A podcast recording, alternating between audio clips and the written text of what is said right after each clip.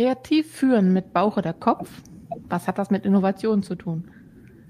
Und was, was ist eigentlich hier los mit dem ganzen Führungsthema? Ähm, ich unterhalte mich heute mit Katharina Boguslawski. Spreche ich das richtig aus, liebe Katharina? Absolut richtig. Super. Das freut mich. Ähm, Katharina, vielleicht stellst du dich am Anfang einmal kurz vor, damit äh, wir dich besser kennenlernen, weil wir beide kennen uns auch nur eher durch einen kleinen Zufall über ein LinkedIn-Netzwerk. Das ist jetzt deine Bühne. Sag doch mal einfach mal, was hat Katharina für äh, die Welt da draußen für Themen? Vielen Dank, Maike. Ich freue mich auch, dass wir uns kennengelernt haben und dass ich hier sein darf. Ja, also ich bin Coachin für technische Kreativität. Und zwar basiert das auf meinen äh, zehn Jahren Erfahrung als Physikerin in Wissenschaft und Forschung. Ähm, ich unterstütze Unternehmen dabei, Teams zu motivieren, kreativ zu sein. Äh, ich gebe Tipps an Führungspersonen, wie sie ihre Mitarbeiter zu innovativen Ideen führen. Das ist ja was, was die Welt braucht. Ne? Also ich glaube, da steigen wir nachher nochmal ein. Sehr cool. Ja, denn ohne Kreativität haben wir keine Innovation. Genau. Ja, und Innovation, ich glaube, das ist auch ein Thema, das versteht auch jedes Unter, also jedes Unternehmen ganz gut, dass wir das wirklich brauchen. Ne? Da ist ähm, mhm. wahrscheinlich eine sehr große Schnittmenge dafür da, dass man weiter in das Thema einsteigen muss. Also ich glaube, sobald das Stichwort Innovation fällt, versteht jeder, dass man da tiefer einsteigen muss. Und das ist, ne? Weil kreativ führen wäre dann vielleicht jeder zweite oder wer auch immer im Kopf, naja, Gott, ne? Lass die mal, lass die mal ihren komischen Schabernack da machen. Aber wenn wir sagen, das hat was mit Innovation zu tun, da glaube ich, ist jedem gut geraten, wenn er laut zuhört oder gut zuhört. Ja, dann lass uns doch mal gleich loslegen, weil wir haben ja ähm, schon im Vorgespräch so festgestellt, Mensch, die Themen, die du hast, die ich habe, das, ne, da haben wir viele Erlebnisse. Und ähm, meine erste Frage, die ich im Kopf habe, wenn ich das Wort kreatives Führen höre, sag mal, muss denn überhaupt eine Person kreativ sein? Weil mit kreativ würde ich jetzt mal irgendwie so jemand, der an der Leinwand steht und wild vor sich her malt Ne? Und die Führungskräfte, die ich so kenne, also nicht alle, aber viele, die sind sogar das komplette Gegenteil. Die haben eher so einen Stock im Arsch, sind empathielos, keine Ahnung. Also, also echt zwei ja. völlig verschiedene Welten. Jetzt sag mir doch mal bitte, worüber redest du eigentlich, wenn du sagst, ähm, mhm. kreatives Führen? Ja, genau. Also genau, du hast absolut recht. Ähm, man glaubt gar nicht, dass Führungskräfte kreativ sind. Ähm, und da möchte ich einmal sagen, dass es zwei Arten von Kreativität gibt. Und zwar gibt es einmal die schaffende Kreativität und einmal die sehende Kreativität. Also du hast das wunderschön gesagt mit jemandem, der vor der Leinwand steht und wild vor sich her malt. Das ist zum Beispiel schaffende Kreativität. Also er schafft etwas.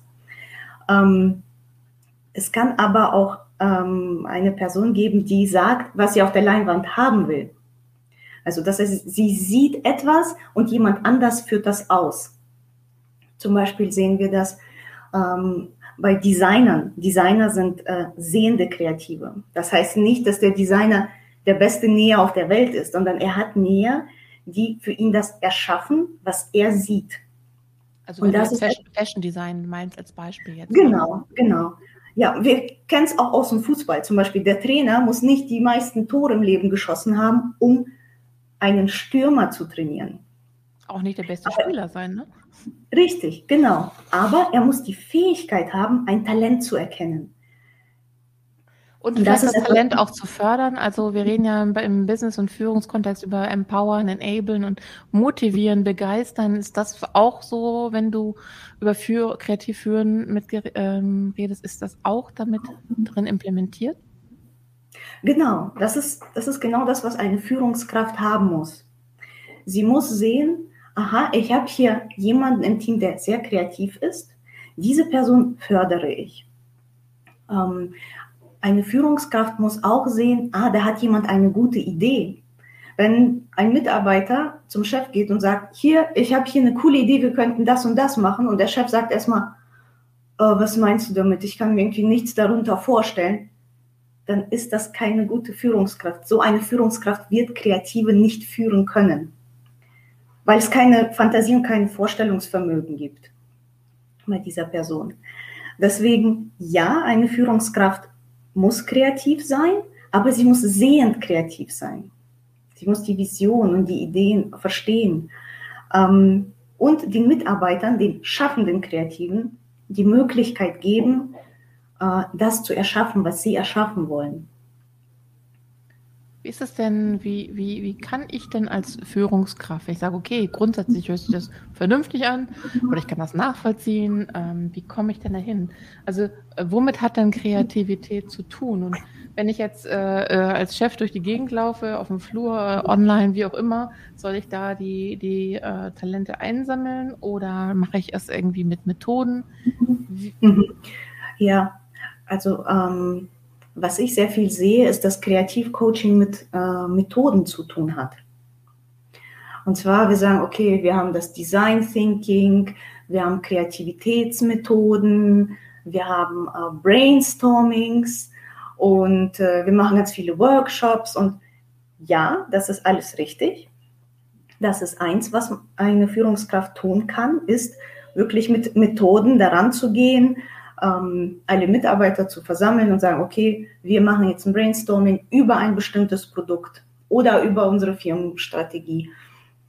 Aber viele Ideen entstehen auch an der Kaffeemaschine zum Beispiel oder beim Abendbierchen ja, den Mythos mit der Kaffeemaschine, den halte ich aber echt für ein Gerücht, weil, ähm, also das, da können wir gleich nachher nochmal drauf kommen. Aber, aber mhm. Ideen stehen einfach an unerwart in unerwarteten Dingen oder abseits der Routinen oder wie auch immer man das vielleicht formulieren kann. Ja, ja genau.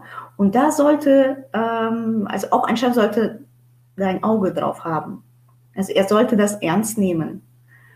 Mm, und dafür gibt es ähm, äh, zum Beispiel, ja, ich würde es nicht sagen, es ist eine Methode, aber es ist eine Möglichkeit, diese Ideen einzusammeln.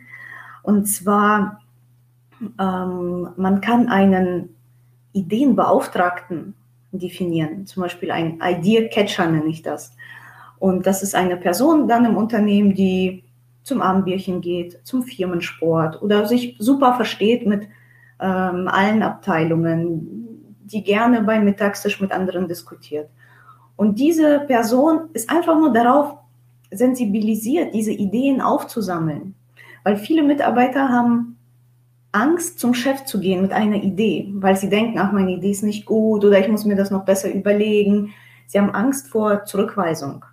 Aber wenn man einfach so zum Idea Catcher gehen kann, zu jemandem, der ähm, ja, Buddy Buddy ist mit allen, dann spricht es sich äh, sehr leichter darüber. Und also das ist meine Empfehlung, dass jedes Unternehmen, ob klein oder groß, einen Idea-Catcher hat, der die Ideen ansammelt und vielleicht einmal pro Woche dann an den Chef weiterleitet. Also man muss irgendwie eine, es institutionalisieren, heißt es, glaube ich, weil von alleine, also von alleine kanalisiert sich so etwas nicht. Das heißt, irgendjemand muss das ein bisschen anstoßen. Allein vielleicht durch die Bekanntmachung, dass man so einen Ideen-Buddy hat oder wie auch immer, aber so von mit null Input kommen auch nicht unbedingt Ideen rausgesprudelt oder, oder ans Tageslicht. Ja, genau. Genau. Und was der Idea-Catcher auch machen kann, also wenn die Führungskraft nicht die Möglichkeit dazu hat oder nicht den Willen dazu hat. Ähm, ein Idea-Catcher kann auch immer so von einer Abteilung zur anderen gehen. Man muss halt wissen, ähm, in welchem Bereich ist eine bestimmte Abteilung kreativ. Zum Beispiel Marketing, wenn man sich überlegt, wie arbeiten Marketingleute? Sie kennen verschiedene Märkte, sie haben vielleicht Erfahrung gesammelt in unterschiedlichen Firmen, haben wir verschiedene Produkte äh, Marketing gemacht. Und das heißt, was in ihrem Unterbewusstsein immer wieder abgespielt wird, ist die Frage, wie kann ich mein Produkt modifizieren, damit ich einen neuen Markt damit erobern kann. Also sie biegen das Produkt. Und das machen sie aber unbewusst. Und das ist ihnen gar nicht klar. Und wenn man sie nicht darauf anspricht, dann kommt auch nichts. Das heißt, man sitzt zum Beispiel in der Mittagspause und sagt, ja, du hast hier schon mal für andere Produkte gearbeitet. Ähm, was glaubst du, wo könnten wir unser Produkt noch unterbringen? Oder welche Änderungen müssten wir vornehmen, um einen neuen Markt damit zu erobern?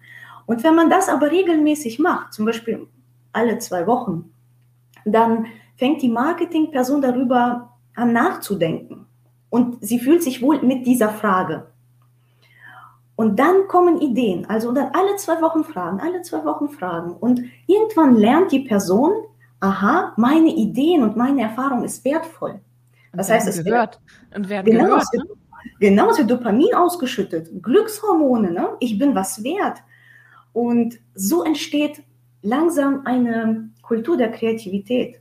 Anders kann man zum Beispiel zu, zum Produktionsleiter zum Beispiel gehen und sagen, okay, ähm, hast du eine Idee, wie wir unser Produkt verbessern können? Und der Produktionsleiter, der ist ja per Definition immer zu langsam und immer zu teuer.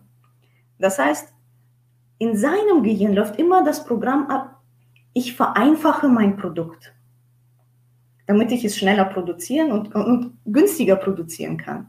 So, und wenn man auch das wieder alle zwei Wochen macht, einfach mal vorbeigeht und sagt, hast du, hast du eine Idee, ne? oder ähm, was könnte man vereinfachen? Dann fühlt er sich mit dieser Frage wohl. Ne? Sales-Leute sind besonders gut im Improvisieren. Auch das ist eine Art der Kreativität. Ja, und man muss einfach wissen. Über die mhm. man aber bisher nicht so in Form von, das ist Kreativität gesprochen hat. Und ich glaube, das ist auch nochmal wichtig, ja. weil man muss dann ja, ja auch verstehen, das, äh, was man da eigentlich kann und, und vielleicht immer schon gemacht hat, auch an jetzt ein ganz wichtiger Teil ist, der gebraucht wird, um neue Innovationen, innovative Ansätze herauszukitzeln.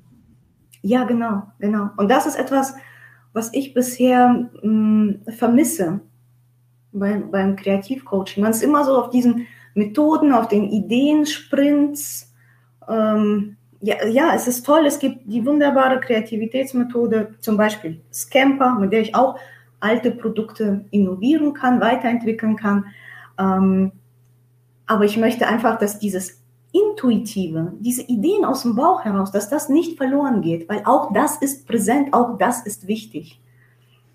Du hast ja ein Szenario beschrieben, dass man vielleicht in einem, wie auch immer, zwei Wochen Rhythmus durch die Flure, durch die, an die Maschinen, wo auch immer, in die operative Ebene geht und ähm, zu gut zuhört, um Ideen auch erstmal sozusagen aufzufangen. Ähm, ich habe äh, in einem Unternehmen ein anderes Modell äh, mit umgesetzt. Das war da als BOA-Vorhaben, also von ganz oben ganz, ganz, hoch aufgehängt, weil ganz große Erwartungen damit verbunden. Und da hat man ähm, verschiedene Bereiche, also das hieß PMV-Meeting, Produkt, Marketing, Vertrieb, plus noch diverse andere Bereiche dazu. Und man hat die alle an einen Tisch geholt und erstmal sensibilisiert dafür, dass man anders vorgehen will, dass man ähm, Ideen sammelt, dass alle da involviert sein werden. Und wir haben da ganz viel mit ähm, ja, also ich habe meine Rolle war die des Hauptmotivators, da wirklich die Leute erstmal für äh, zu sensibilisieren, zu ent soll man sagen, so ein Wow aus denen überhaupt erstmal rauszukitzeln, ne, damit die erstmal so richtig eingestimmt sind. Worüber reden wir? Wie fangen wir Ideen an? Wie fängt jemand, der für ähm, als Produktmanager nach China reist, ähm, auf eine Messe geht oder mit Kunden da spricht, wie ist der schon am Ideen einfangen äh, beteiligt und worauf werden die Ideen eingefangen? Also das war ein ganz, ganz wichtiger Prozess, weil darüber hin letzten Endes ähm, eine komplett andere Vorgehensweise ähm, daraus resultiert ist ähm, anderes Art, eine andere Art von Zusammenarbeit, ganz viele innovative Ansätze und so weiter. Aber der Punkt, worauf ich hinaus will, das ist nicht etwas, was man dem Zufall überlassen hat oder was man mal aufgeschnappt hat. Damit sind wir angefangen. Ich bin sechs Wochen lang durchs Unternehmen gegangen, habe jeden Stein umgehoben, habe jedem zugehört und habe dann schon der, deren ähm, Ideen, die sie schon lange eigentlich vor sich her grummeln, die man nicht hören wollte oder noch, die noch nicht reif waren, aufgefangen. Und da haben wir angefangen. Und das wurde alle vier Wochen ähm, fortgesetzt, dieses PMV-Meeting. Und der Kern war aber, dass dieses Sammeln der Ideen letztendlich auch ähm, in Airtable reinge, reinge, reinkanalisiert wurde, um daraus wieder rauszuziehen. Und das ist mhm. ein sehr machtvolles Vorgehen. Das hat zu einem sehr großen Business-Uplift geführt. Und das war etwas, was ich will mal sagen, wie so ein Erweckungsruf. Das hat alle, die ähm, beteiligt waren, wahnsinnig gesrillt, irgendwo in ihrem Kopf auch befördert und beschleunigt. Ähm, weil dann löst man eigentlich ehrlicherweise das Ganze aus. Der Punkt, worauf ich hinaus will, ist, dass das, was ich da immer mache in den Unternehmen, das ist bei mir zumindest immer ganz stark ähm, Intuition getrieben. Ich mache aus dem Bauch raus und ich bin halt einfach so eine Person, ich muss, ich kann andere mitreißen, begeistern. Das ist aber nichts, worüber ich groß nachdenken muss, das mache ich einfach. Aber diese Intuition ist da, aber wie schafft man das, wenn das Menschen vielleicht nicht so durch Intuition unbedingt leicht fällt? Da gibt es doch bestimmt auch ein paar Tricks. Ja, Ähm, also mir gefällt sehr gut, was du sagst, ähm, dass bei dir die Intuition eine große Rolle spielt. Denn ich möchte einmal erklären, was Intuition ist. Äh, Intuition ist Erfahrungswissen, was aber unser Kopf noch nicht äh, in Worte fassen kann. Deswegen ist Intuition so wichtig. Also Intuition ist keine, äh, keine verrückte Fantasie, die irgendjemand hat, sondern es basiert auf einem großen Erfahrungsschatz. Und deswegen finde ich das sehr wichtig. Ähm, und ich würde sagen, bei Menschen, die mm, noch nicht so äh, gelernt haben, auf ihre Intuition äh, zu hören, die kann man fragen, okay, du hast aber Erfahrungen gemacht. Ne? Was, was sagt deine Erfahrung? Ähm, hast du schon mal irgendwo etwas Ähnliches gesehen oder etwas erlebt? Äh, erinnerst du dich, wie, wie, du richtig sagst, an die letzte Messe? Was hat dich begeistert? Was hat bei dir einen Wow-Effekt ausgelöst? Ne? Und wenn der Mensch dann lernt, so zu denken, zum Beispiel ähm, ja, in die Vergangenheit zu blicken und, und mal die Vergangenheit äh, zu fühlen. Ne, also so diese Erfahrung, die ein Mensch gemacht hat, ähm, zu, zu bewerten, emotional zu bewerten, ähm, dann ist das eine gute Übung, immer auf die Intuition zu hören. Denn ähm, was wir nicht wissen, ist,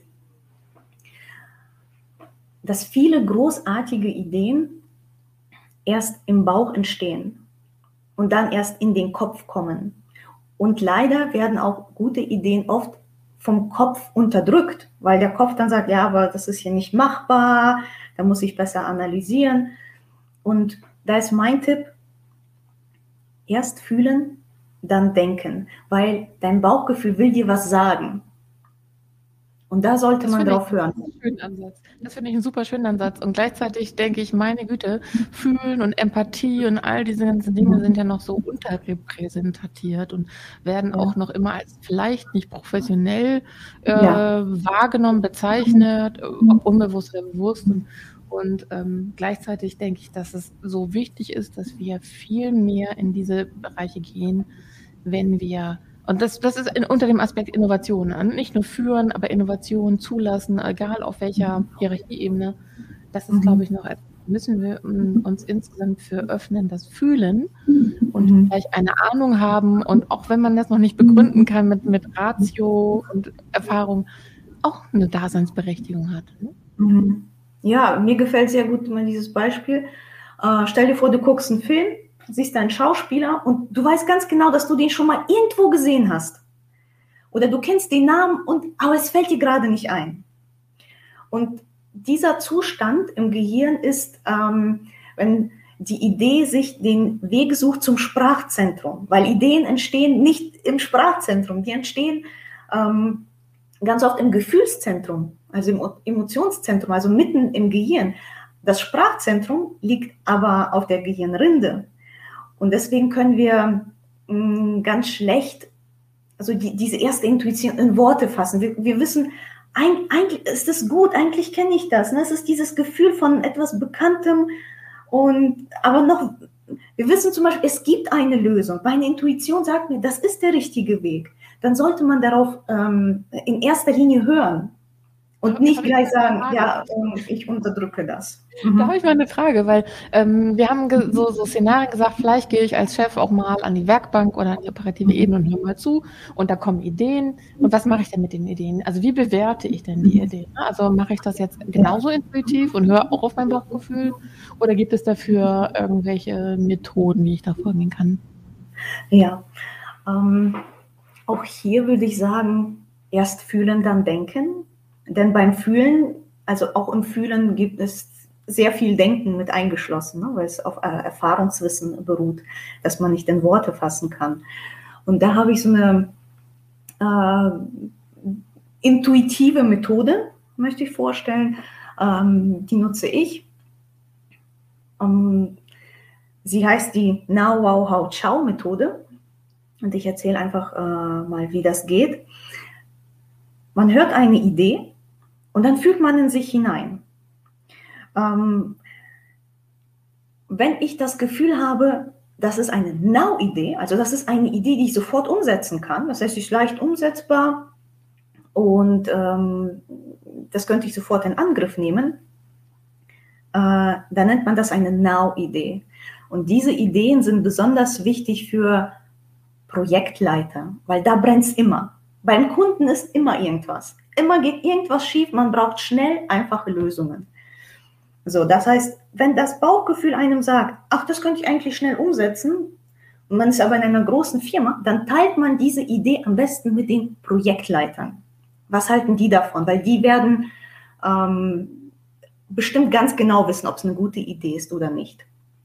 Wenn mein Bauchgefühl mir sagt, ähm, das ist eine Wow-Idee, also wenn ich denke, wow, das ist eine coole Idee, und, und das kennen wir, das kennen wir auch aus dem Alltag ja, man muss nicht immer gleich analysieren und ähm, Risikoanalysen machen oder Machbarkeitsstudien.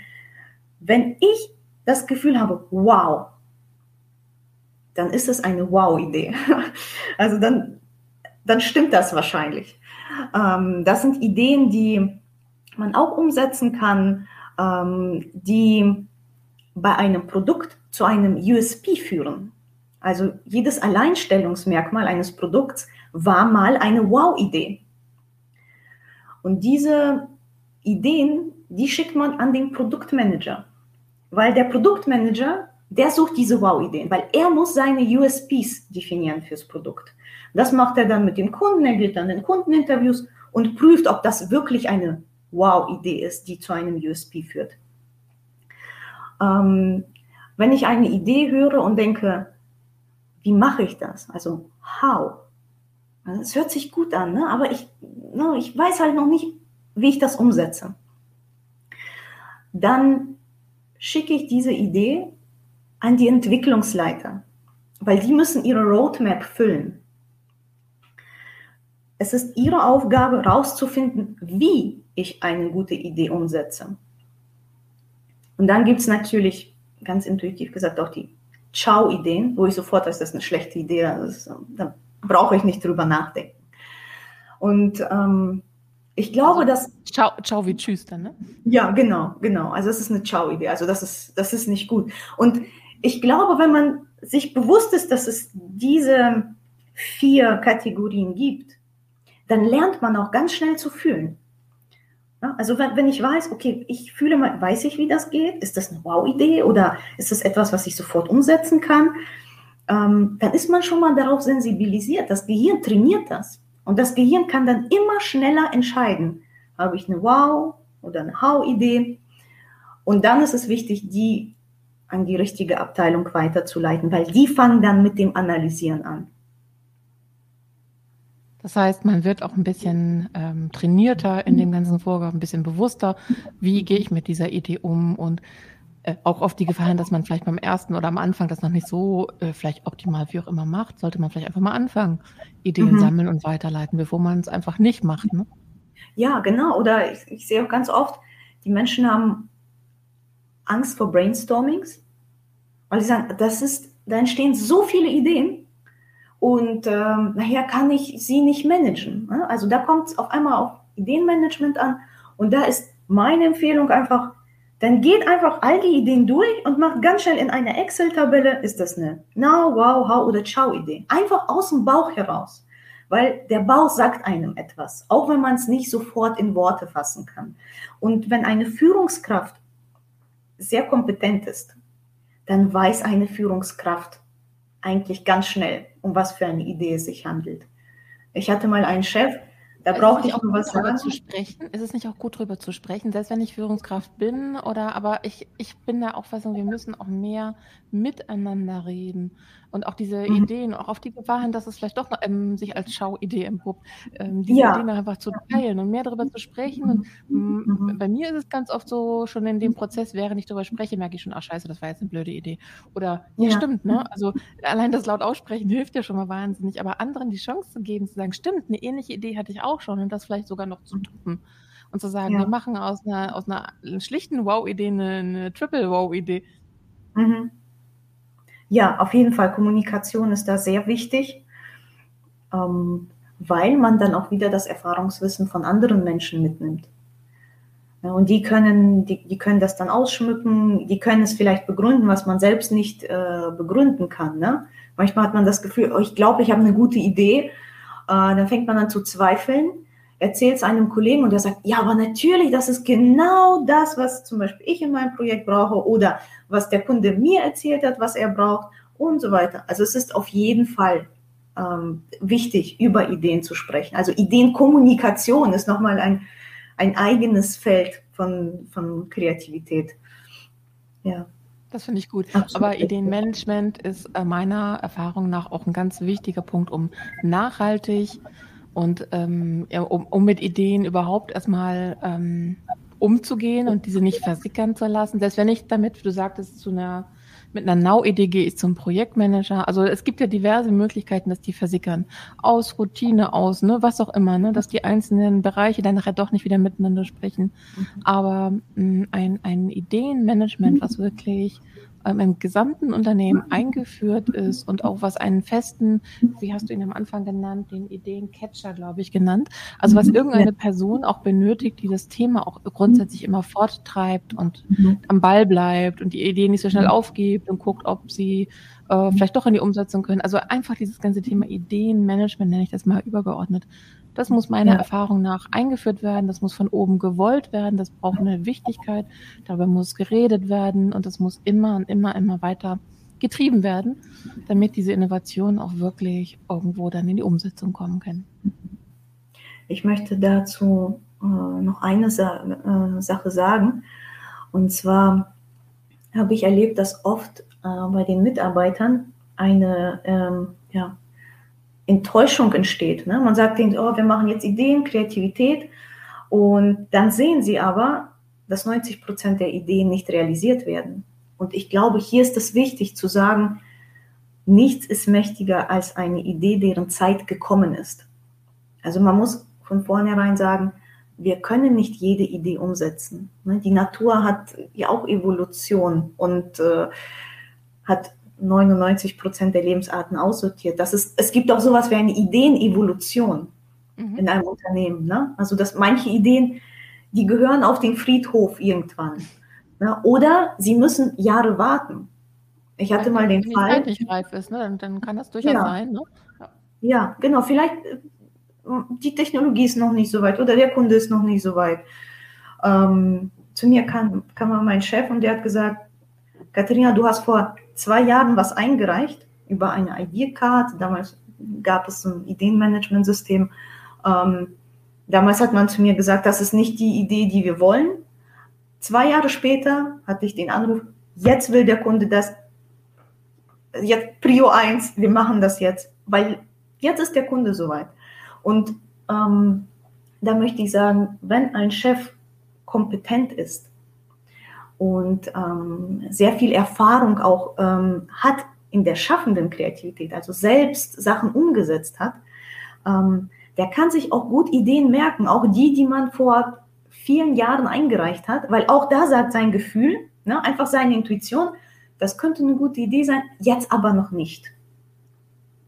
Und, aber er merkt, merkt sich das und wenn er selbst darauf trainiert ist, dass Ideen auch ähm, ein Leben haben, dass die auch reifen müssen, wenn ihm das klar ist oder ihr, ähm, dann wird er sich an die guten Ideen erinnern, auch nach Jahren. Du hast, du hast in unserem Vorgespräch was, äh, was ich finde, was ganz Wichtiges erzählt. Und zwar hast du das Thema mit Herz. Also wir haben viel über, ja. man muss es fühlen, man muss es ja. noch zulassen, Bauchgefühl. Aber du ja. hast das Stichwort Herz genannt. Und das denke ich, das darf man, glaube ich, nie vergessen, mhm. weil das, was wir brauchen, Innovation für Kunden, für, für Abläufe in Unternehmen, wo auch immer für die Innovation sind, sie sind letztlich von uns Menschen für andere Menschen. Und Richtig. Da hast du das Stichwort Nächstenliebe reingepackt. Ja. Das, das fand ja. ich sehr mächtig und groß. Ja. Und zwar ähm, Kreativität an sich beinhaltet zwei große Arten von Liebe. Und das ist einmal die Selbstliebe. Zum Beispiel ähm, kann ganz einfach sein, wenn ich ein kreatives Hobby habe. Ja, dann, dann mache ich das aus Selbstliebe.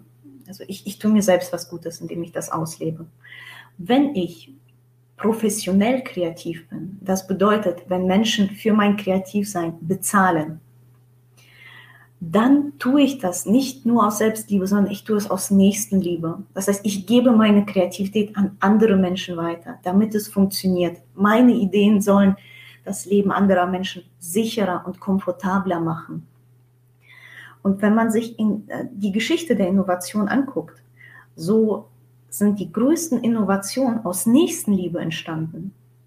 Also wenn man sich anguckt, ähm, was Wissenschaftler in der Medizin alles an sich selbst testen, um der Menschheit zum Beispiel einen neuen Impfstoff zu geben oder ein Flugzeug zu bauen. Ne? Die, die Wright Brothers, die sind ja mehrmals am Tag abgestürzt, nur um ihre Flugmaschine zu verbessern. Weil sie haben sie immer, sagen, immer wieder an ihre Vision geglaubt, sie haben nie aufgehört. Ne? Ja, ja, ja. Und das ist, das ist genau das. Das ist man tut das aus Nächstenliebe, aus einem Gefühl der Verantwortung, ne? weil, man, weil man weiß, also ich, ich, äh, ich weiß nicht, ob das verständlich ist, aber große Kreativität bedeutet große Verantwortung, weil man eine Superkraft hat, die man, die man einsetzen kann, um Menschen zu helfen. Also wie gesagt, das Leben sicherer zu machen und komfortabler. Wenn ich die Fähigkeit habe, einen Airbag zu entwickeln, einen Herzschrittmacher, ich bin jetzt hier bei der technischen Kreativität oder künstlerische Kreativität. Wenn ich Menschen bewegen kann mit meinen Liedern, mit ähm, meinem Schauspiel, dann tue ich das aus Nächstenliebe. Und deswegen führen, Bauch ja, dann Kopf ja, aber auch ganz wichtig mit Herz. Das ist so ein schönes Schlusswort, liebe Katharina. Es ja. hat mir wahnsinnig viel Spaß gemacht.